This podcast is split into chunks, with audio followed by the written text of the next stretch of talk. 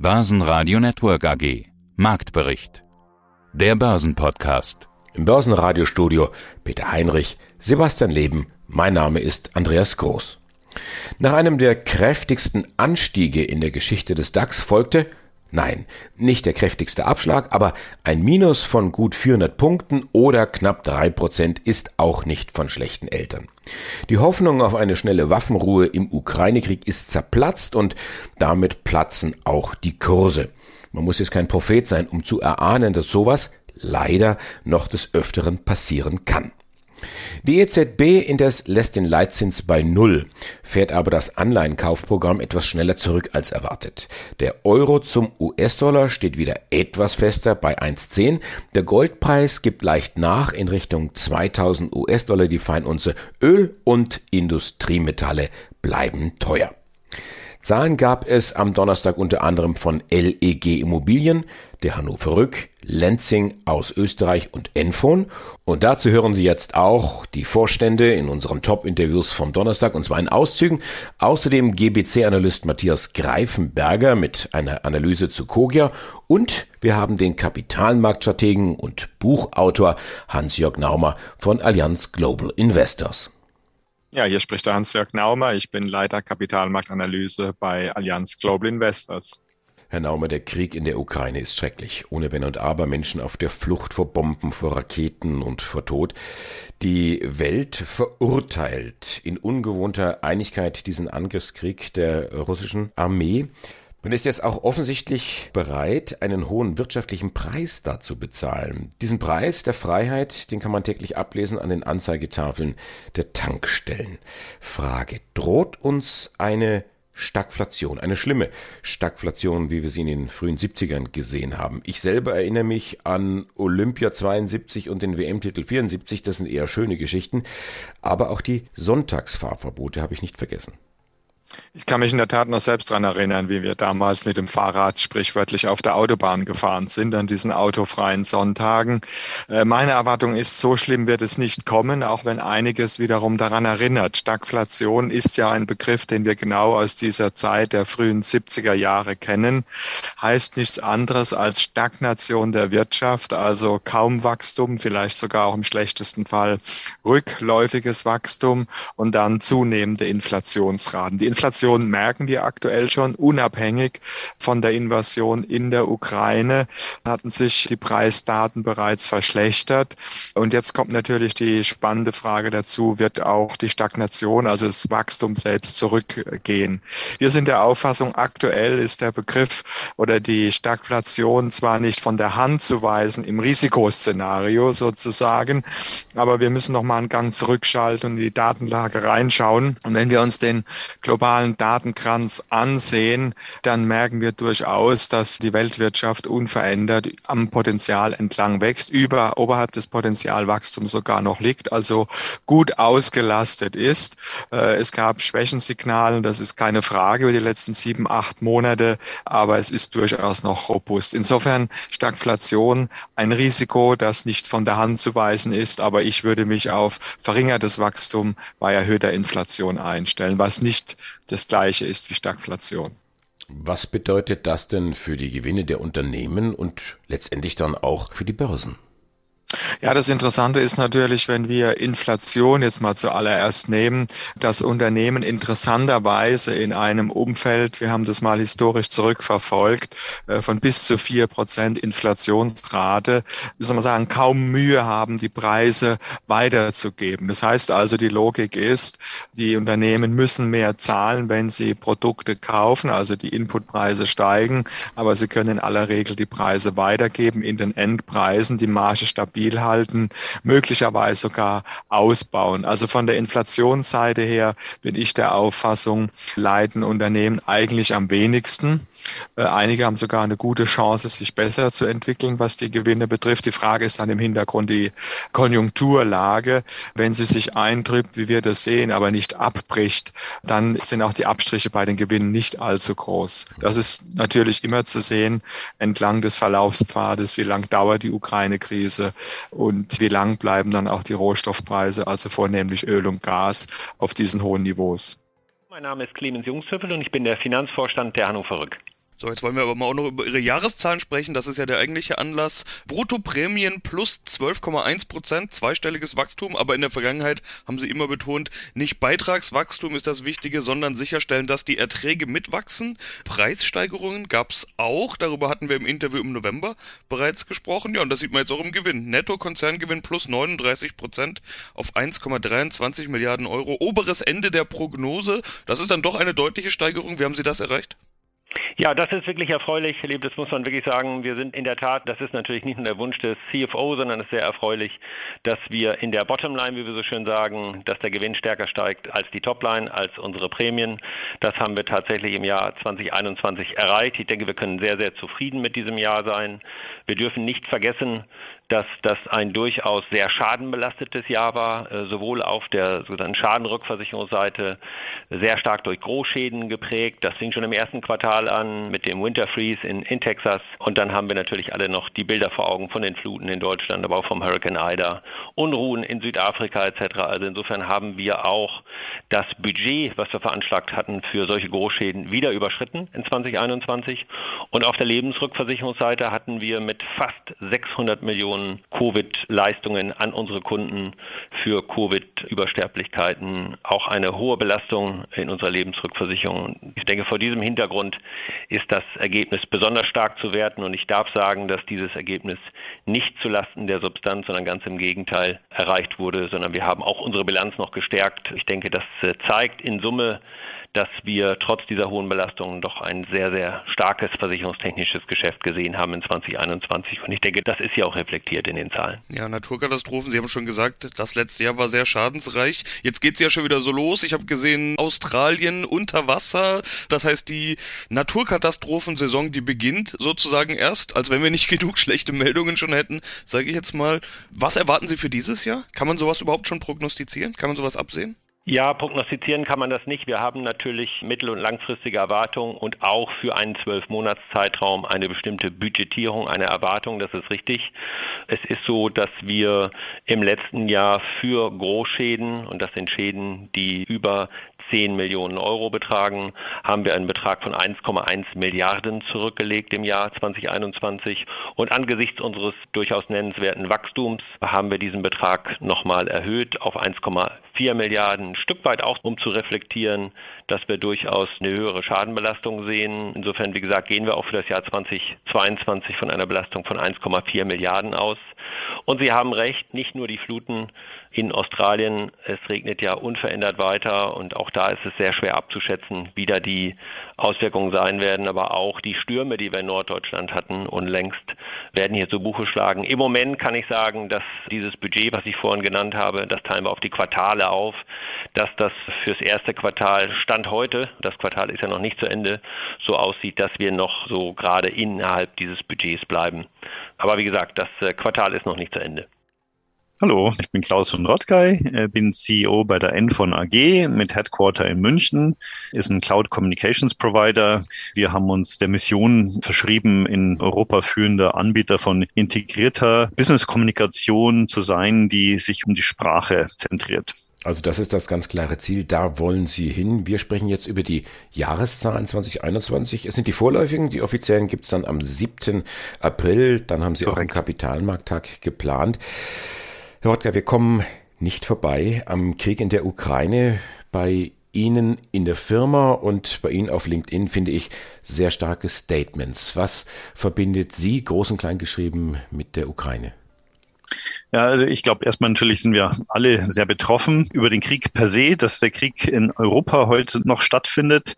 Ich finde es unfassbar, aber man sieht es ja jeden Tag. Wir haben über eine Agentur auch drei Freelancer aus der Ukraine, die bei uns mitentwickeln, die wirklich unmittelbar betroffen sind momentan und dort auch im Luftschutzbunker sitzen und momentan nicht entwickeln, die auch nicht nach Deutschland kommen wollen kurzfristig, ja, abgesehen davon, dass wir nicht dürfen. Wir haben Mitarbeiter, äh, Ukrainer Deutsche, die bei uns natürlich betroffen sind. Wir haben auch jetzt kurzfristig eine Anfrage so bekommen vom Verein helpukraine.de. Den haben jetzt bei uns das Erdgeschoss freigeräumt, damit die da 40 bis 60 Arbeitsplätze haben und wirklich jetzt kurzfristig eben Hilfe für ankommende Flüchtlinge organisieren können, aber auch dort unterstützen können. Es ist unglaublich, wie viel Hilfsbereitschaft da momentan da ist. Wir haben Mitarbeiter, die uns bitten sozusagen, dass wir doch einen Teil ihres Bruttolohns spenden können. Und ich meine, muss ja nur heute an den Bahnhof gehen. Also es ist nicht irgendwie was Abstraktes, sondern es ist unmittelbar da und das betrifft dann natürlich schon wirklich sehr. Das Ergebnis ist EBDA-mäßig negativ, unterm Strich auch. Das heißt, es gilt weiter, Herr Hotkay, Wachstum vor Profitabilität. Wann rechnen Sie denn mit Gewinnen? Wir haben vor, das noch ein bisschen weiterzufahren. Also wir haben viele neue Mitarbeiter gerade im, im, technischen Bereich mit in die Firma geholt, weil wir einfach die Produktinnovation stärken wollen. Ja? Und wenn die natürlich jetzt neu zu uns kommen, dann entwickeln die, das dauert irgendwie ein Jahr, dass die Produkte kommen dann erst irgendwie 23 plus dann teilweise von den neuen Mitarbeitern auf den Markt. Aber es ist uns eben sehr wichtig, dass wir auf langfristiges Wachstum gehen.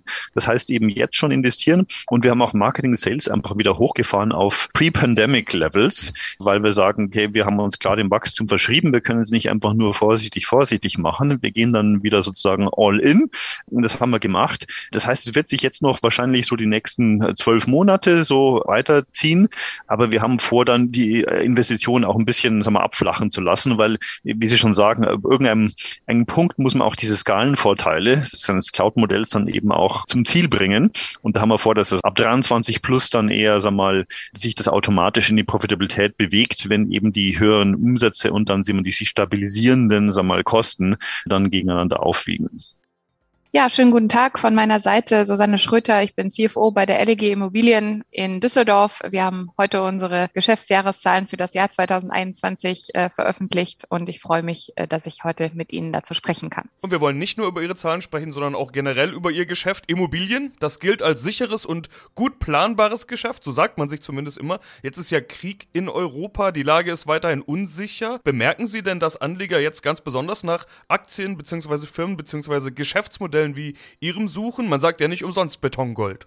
Ja, wir schauen natürlich zunächst mal auf unser operatives Geschäft und da sind wir in der Tat überzeugt, dass sich an der starken Nachfrage nach bezahlbarem Wohnraum zunächst mal überhaupt nichts ändern wird, sondern ganz im Gegenteil, dass durch die Zuwanderung, auch durch die Geflüchteten, die aus der Ukraine jetzt zu uns kommen, sogar die Nachfrage noch weiter steigen könnte. Deswegen sind wir da also sicherlich sehr, sehr gut aufgestellt und in einer vorteilhaften Position. Ich glaube, das größte Risiko, was wir sehen, was auf uns zukommt durch die Situation, ist natürlich steigende Energiepreise, die sich auch auf unsere Mieter insbesondere natürlich auswirken werden. Hier gehen wir aber auch davon aus, dass sich der Impact für die LEG im Rahmen halten wird. Es ist so, dass wir ja zunächst mal schon einen 22 Prozent Anteil an gefördertem Bestand haben. Dort werden sowieso die Kosten der Mieter auch übernommen äh, vom Staat, sodass wir da also natürlich geschützt sind. Zudem hat die Bundesregierung ja auch mit dem Energiegeld schon unabhängig vom Krieg in der Ukraine darauf reagiert, dass die äh, Preise für Energie deutlich angezogen haben. Und wir denken also, dass von daher daher auch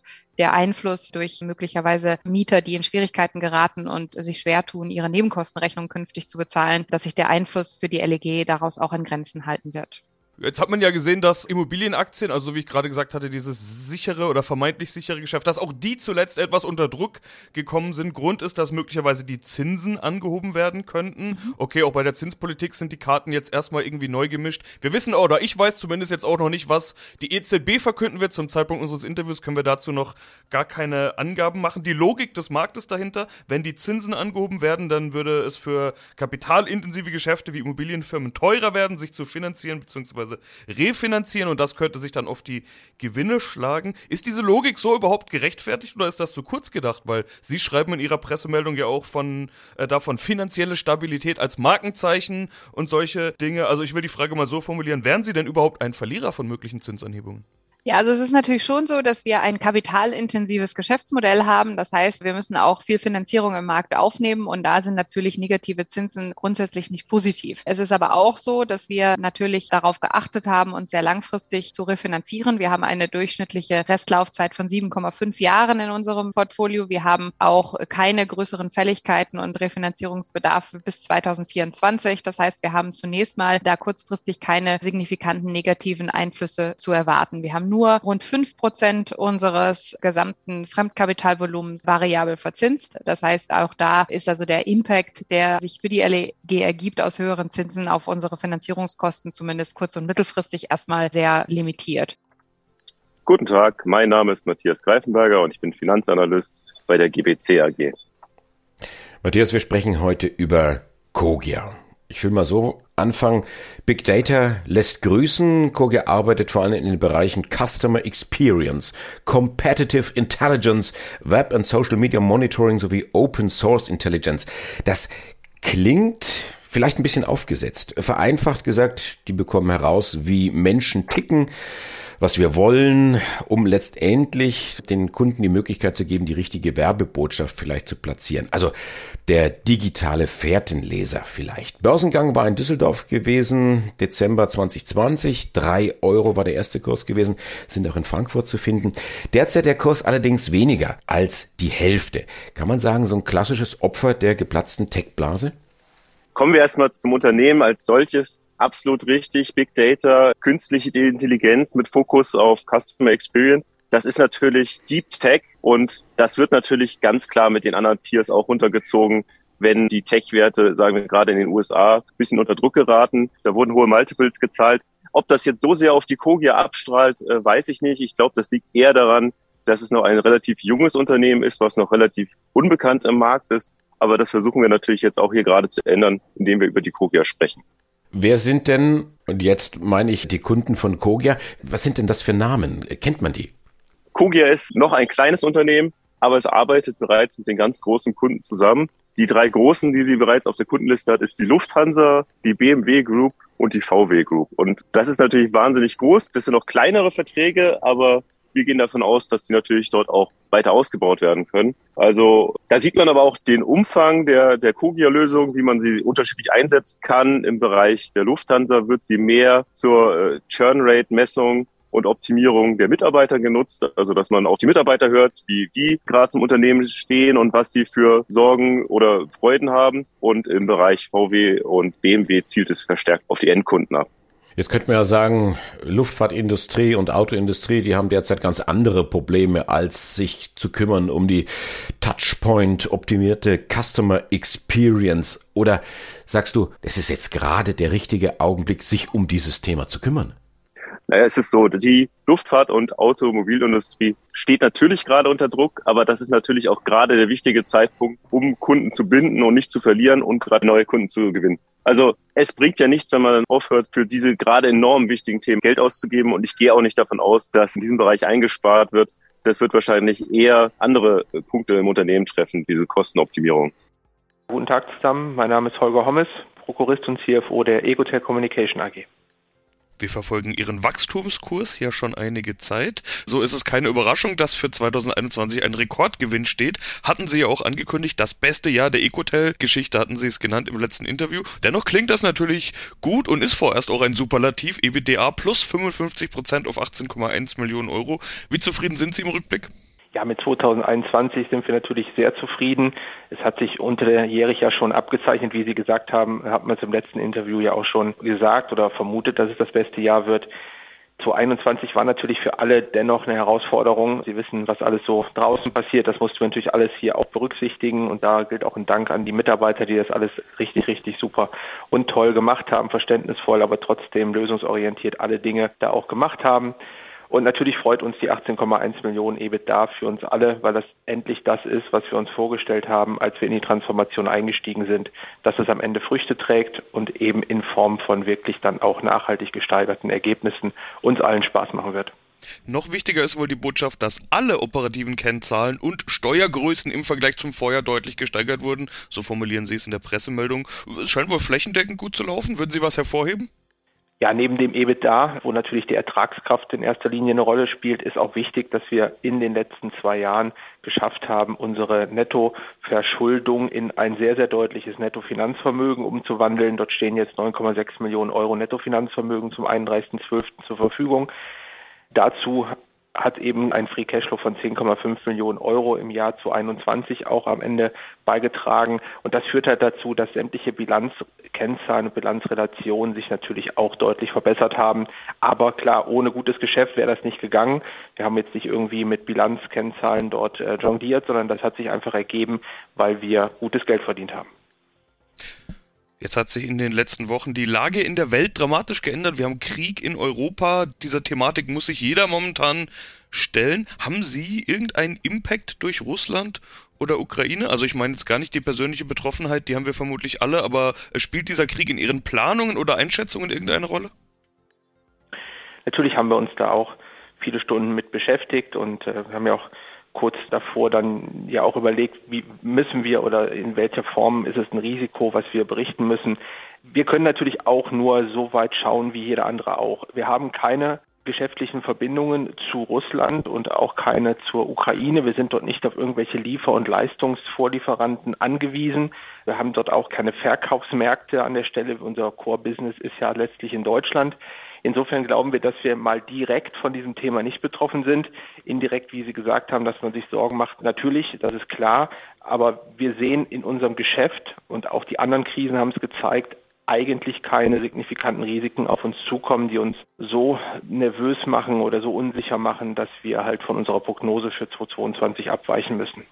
Mein Name ist Kurt Prinzan. Ich bin CEO bei Lenzing seit letztem Herbst und freue mich, dass wir gemeinsam ein Interview führen. Es gab ja nicht nur in Deutschland so einen äh, Skandal mit Corona-Masken, auch bei Ihnen in Österreich. Haben die Veränderungen jetzt damit noch zu tun oder ist das völlig unabhängig voneinander zu sehen? Nein, das hat nichts damit zu tun. Die Zahlen sehen folgendermaßen aus, sehen gut aus. Umsatzerlöse plus 34 Prozent, 2,2 Milliarden. Betriebsergebnis fast verdoppelt auf 363 Millionen. Was waren denn die wichtigsten Treiber für das Geschäft?